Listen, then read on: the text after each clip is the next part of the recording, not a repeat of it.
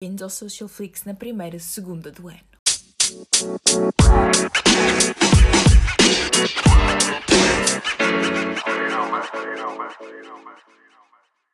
Esta noite dormi umas 5 horas e sinto-me incrivelmente produtiva. Claro que amanhã vai ser um dia horrível porque provavelmente vou estar super cansada.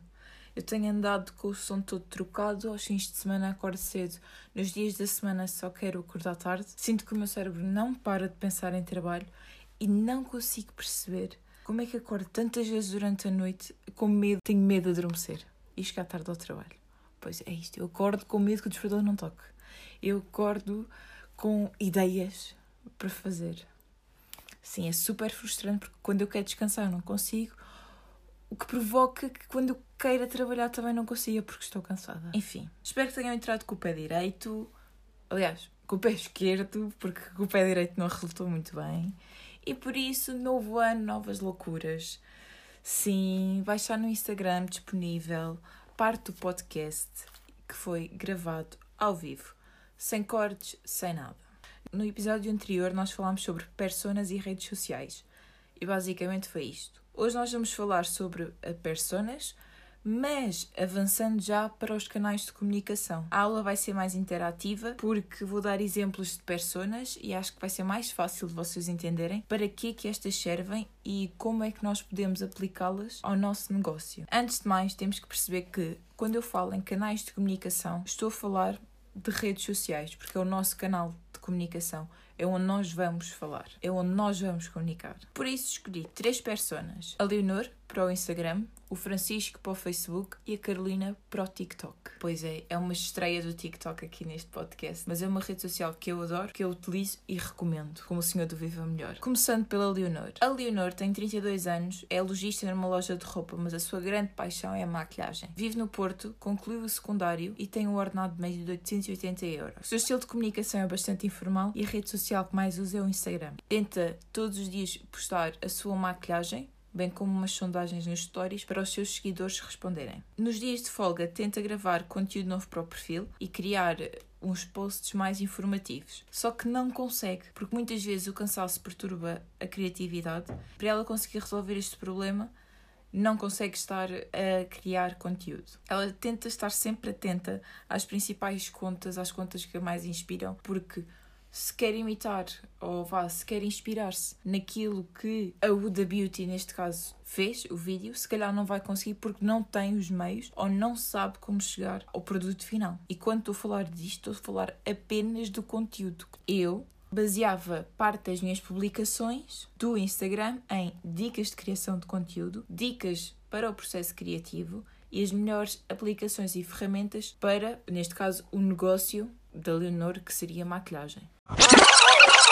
O Francisco, ou melhor, o Senhor Francisco. O Senhor Francisco tem 52 anos, está desempregado, mas era alfaiate. Vive nos Açores e tem o ensino básico. O salário depende dos meses e o seu estilo de comunicação é bastante formal. A sua rede social favorita é o Facebook. O Sr. Francisco ficou desempregado devido à pandemia e resolveu não ficar parado. Com uma longa experiência em alfaiataria, decidiu pôr mãos à obra e começar a produzir roupa casual para homens. Todos os dias produz peças e divulga-as na sua página pessoal, mas mesmo assim não consegue ter o retorno desejado. Eu, para resolver os problemas do Sr. Francisco, parte das minhas publicações no Facebook seriam sobre dica de gestão de redes sociais, consultoria de redes sociais estratégias de crescimento orgânico. A Carolina vive em Lisboa e está a estudar medicina. Com as longas horas de estudo, gosta de se sentir confortável. Então decidiu criar uma marca de camisolas estampadas. A marca não lhe ocupa muito tempo porque funciona em dropshipping, mas o que a preocupa é a imagem da marca. Ainda não criou um logotipo, não definiu cores, não definiu estilo, não definiu nada. Apenas os produtos que vai vender. Para resolver os problemas da Carolina, parte dos meus vídeos no TikTok serão baseados em dicas de branding, comunicação digital, definição do teu estilo, definição da paleta de cores, por aí. Penso que esta foi a forma mais fácil de vos mostrar para que é que servem as personas e como podemos ter vários dentro do nosso público. Só para deixar esclarecido, nenhuma delas é uma das minhas personas, mas todas elas se encaixam na área de gestão das redes sociais. Para além disto, aqui estão três tipos de redes sociais diferentes que exigem conteúdos muito diferentes. Já que temos um transmissor, que somos nós, e um receptor, que neste caso é o nosso público-alvo, falta a mensagem propriamente dita e de preferência sem qualquer tipo de ruído. Ruído é a perturbação que muitas vezes uma mensagem pode levar. Por isso, definimos quatro pontos essenciais quando queremos passar uma mensagem. Primeiro, definir o tema e o assunto. Segundo, o que é que se passa no mundo. Terceiro, qual é o nosso estilo de comunicação. E quarto, revisão. O tema e o assunto não é muito difícil. Já falámos sobre o nosso público-alvo, já falámos sobre as nossas personas, por isso, o tema e o assunto terão de ser baseados nestas duas coisas. O que é que se passa no mundo? O tema que nós queremos falar é atual ou faz parte do passado? Nós vivemos num ritmo tão acelerado hoje em dia que o que é novidade hoje deixa de ser amanhã. Por isso, nós temos de ter muito cuidado com as publicações que queremos fazer, com as ideias de conteúdo, com o conteúdo planeado a longo prazo, que muitas vezes deixa de fazer qualquer tipo de sentido. Uma dica: para saberes o que é que se passa no mundo, entra no Google Trends. Terceiro ponto: qual é o teu estilo de comunicação? Informal, descontraído, formal? Atenção! muita atenção ao estilo escolhido. Normalmente as áreas criativas tendem a ter um estilo mais descontraído ou comunicação para pessoas mais jovens, a escolha errada no, no estilo de comunicação pode ser a morte da marca. Seja qual for o estilo, o mais importante é ser consistente e não alterá-lo a meio do discurso. Pensa no que é que queres oferecer às pessoas, reflete sobre as respostas que estás a ter do teu público. Isto vai levar-nos ao último passo que é a revisão. Antes de publicar, seja o que for, tens obrigatoriamente de fazer uma revisão ao teu conteúdo, seja a nível gramatical, seja a nível estético. Quantas vezes já não viste uma publicação com erros? Olha, tens aquele típico erro do A com H ou A com acento grave.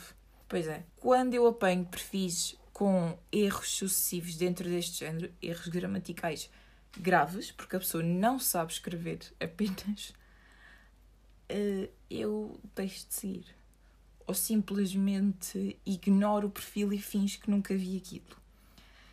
Eu não sou perfeita, eu também erro, eu tento não o fazer, mas infelizmente faço. Mas basicamente não faz sentido. Ponto. É só ridículo.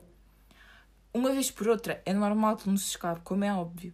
Agora, constantemente, os mesmos erros no meu negócio a ser publicado para o mundo inteiro, eu não quero trabalhar com uma pessoa que dá erros ortográficos porque não sabe escrever. Mexeu no telefone enquanto estava na escola. Pronto, por hoje é tudo, pessoal. Aguardem por mais um Social Flix.